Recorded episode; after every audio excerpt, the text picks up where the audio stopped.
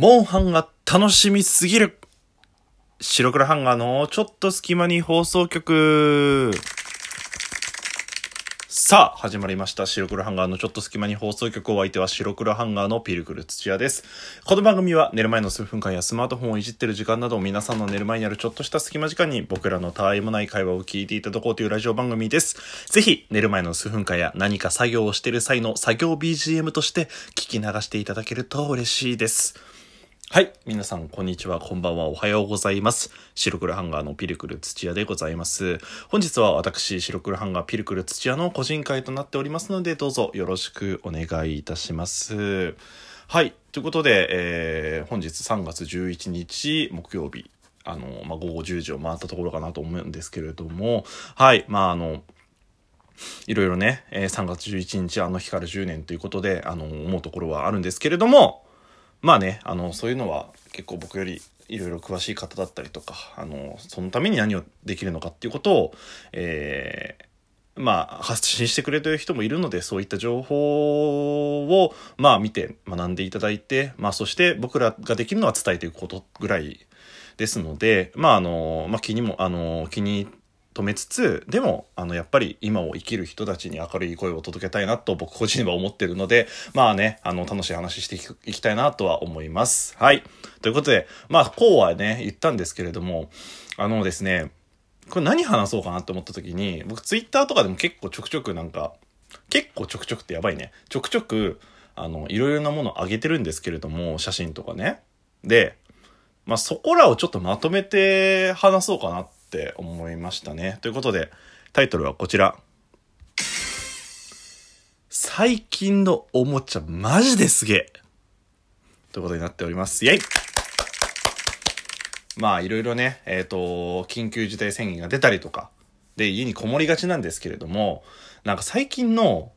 自粛っていうんですか、自粛の中でじゃあ何したらいいのっって思った時にまあなんかいろいろあると思います。あの、まあ、DVD で映画を見たりと DVD じゃないかな。ブルーレイで映画を見たりだったりとか友達とオンラインゲームやったりとかえっ、となんだろう他にあと、まあ、飲み会したりオンライン飲みしたりだったりとかなんかボードゲーム？誰かと一緒に住んでる方だったらボードゲームやったりとか。ねあとなんかあの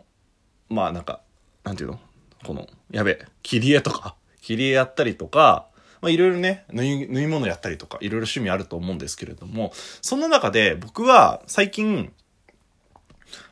あのいろんなねちょっとおもちゃというか おもちゃっていうか、まあ、そうですね当位にあの手を出すようになりましてで、まあ、いろいろ作ってるんですけれども、それが本当にちょっと完成度高いんで、ちょっとな、これを機会に皆さん始めたらいいんじゃないかなっていうことでご紹介させていただきたいと思います。えー、っとね、まあ僕もともと何かを作ること大好きだったんですよ。あのガンプラがきっかけなんていうか、主にガンプラなんですけど、ガンプラとかずっと作ってますし、まあ、あの自粛の時でもね、ずっとガンプラね、あの、作ってはあげたりとかして、まあ見てくれた方もいるのかなと思うんですけれども、なんか最近、そのガンプラ以外のものづくりとかっていうものに対して、すごいなんか貪欲というか、いろんなもの作ってみたいなっていう欲が出てきて、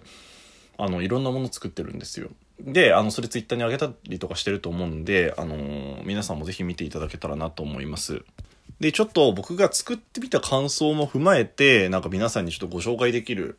なんていうの問いっていうものを紹介するのでぜひ皆さん参考に作ってみてください。どっちもあのものづくりっていうものがすごく主軸になってるのであのなんか時間潰したりとか家で何しようっていう方はぜひ始めてみてもいいのかなと思います。はい。まず一つがこちら。アニマギアですね。まあなんか聞き慣れない人の方が多分多いんじゃないかなって思います。でももうなんやかんやシリーズ長くてもう第6弾まで来てるんですよ。僕、このアニマギアを知ってからなんで今まで俺アニマギアマジ触らなかったんだろうっていうぐらいすげえ感動してます。で、まずこれが何なのかっていうことをちゃんと概要をご説明しますね。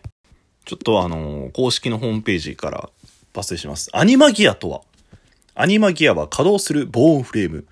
走行となるニックカウル、ニックカウルに貼るブラッドステッカーの3つの要素からなる稼働組み立てキット。各アニマギアのボーンフレームは共通で、パーツを組み合わせてカスタマイズをすることも可能。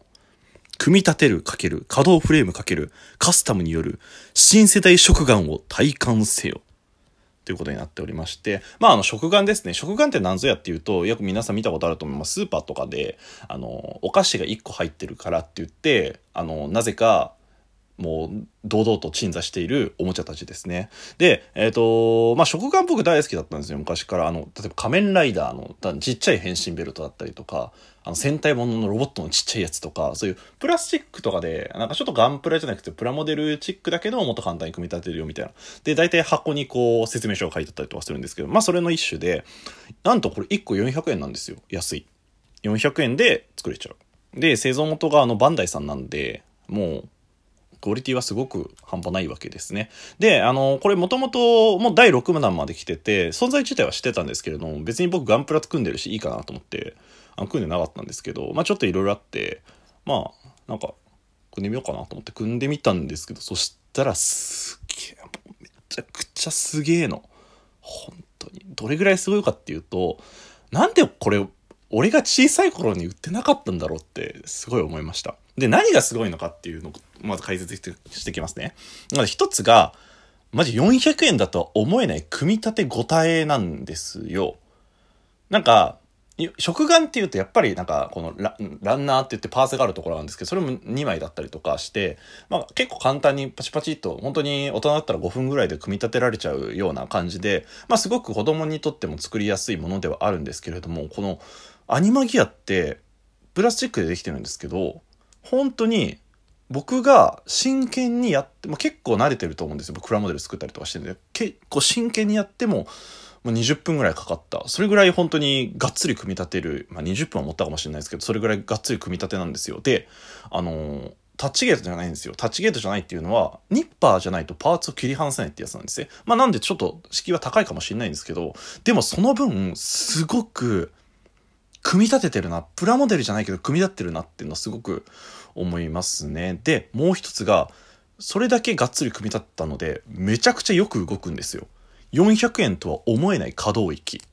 なんか最近、バンダイの方のガンプラの方でもエントリーグレードっていう、すごく500円でめっちゃ動くガンダムみたいのが出たんですけれども、なんかそれに匹敵するレベルでもうめちゃくちゃ動くんですよ。なんでいろんなポーズを取らせることができる。で、えっ、ー、と、もう一つは、あのー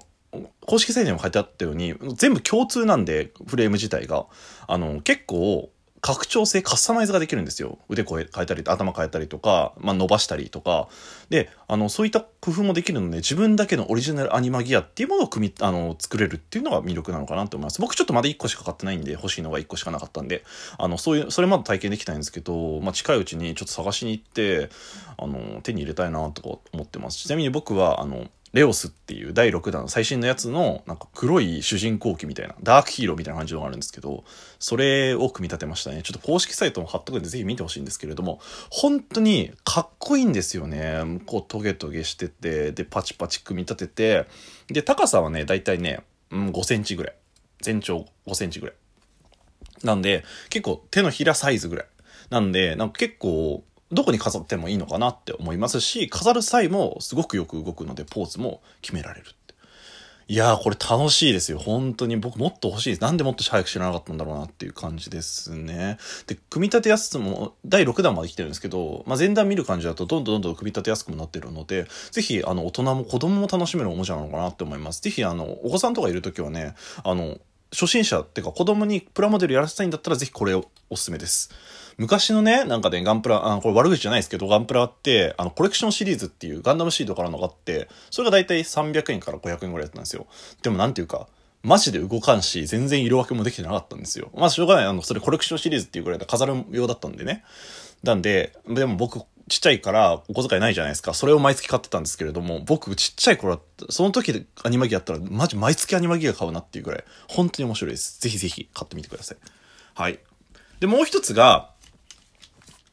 ゾイドです。ゾイドは、なんか世代は結構僕なんですけど、最近リメイクされて、リメイクっていうのかな？ゾイドワイルドっていうのができたんですよ。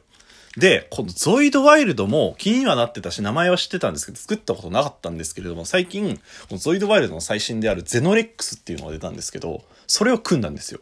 で、これはめちゃくちゃ面白かったですね。てか、すごかった。いろいろと。まあ、ちょっと概要説明しますね。ゾイドワイルドっていうのは、組み立てて動き出すリアルムービングキットってなってるんですよ。で、えっと、ゾイドの最大の特徴っていうのは、やっぱり動くことなんですよね。電池、乾電池1個入れると、そのゾイドが動くんですよ。で、ゾイドって、な恐竜を、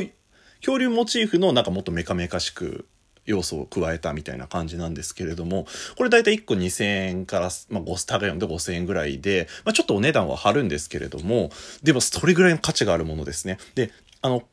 いろいろ特徴をお話ししていきたいんですけど、何よりも一つ動くっていうことですね。マジで自分が組み立ったものが動いた時の感動って半端ないですよ。なんか、確かに説明書にとしょ、あの、沿ってね、作ったから動くの当然なんですけれども、けど、それが動いた時の、この、なんていうの、なんとも言えない迫ってくる感っていうの、本当にね、興奮するんですよ。これはね、くすぐられますよ、ものづくり心。で、あの、組み立てが非常に簡単なんですよ。ゾイドワイルド、結構箱大きくて、組み立てるのは大変かなと思うんですけど、パーツが全部、あの、切り取ってあるんですね。なので、なんていうか、あの、ブロックみたいな感じで、どんどんどんどんサクサクと組み立てられて、まあ僕が、まあゼノレックスってちょっとちっちゃめのゾイでやったんですけれども、組み立てて大体20分ぐらいでこちらも組み立てることができましたね。で、あの、複雑なモーターの部分とか全部作ってあるので、ストレスなく非常に組み立てることができる。そして何よりそれを入れて動かした瞬間の感動って半端ないですよ。ゼノレックスっていうのが2000円ぐらいで売ってるので、ぜひあの、ここから始めてみたいと思いますし、始めてもいいと思いますし、何よりあの、誕生日プレゼントとかでお子さんとか、まあ、なんかその友達とかにプレゼントして、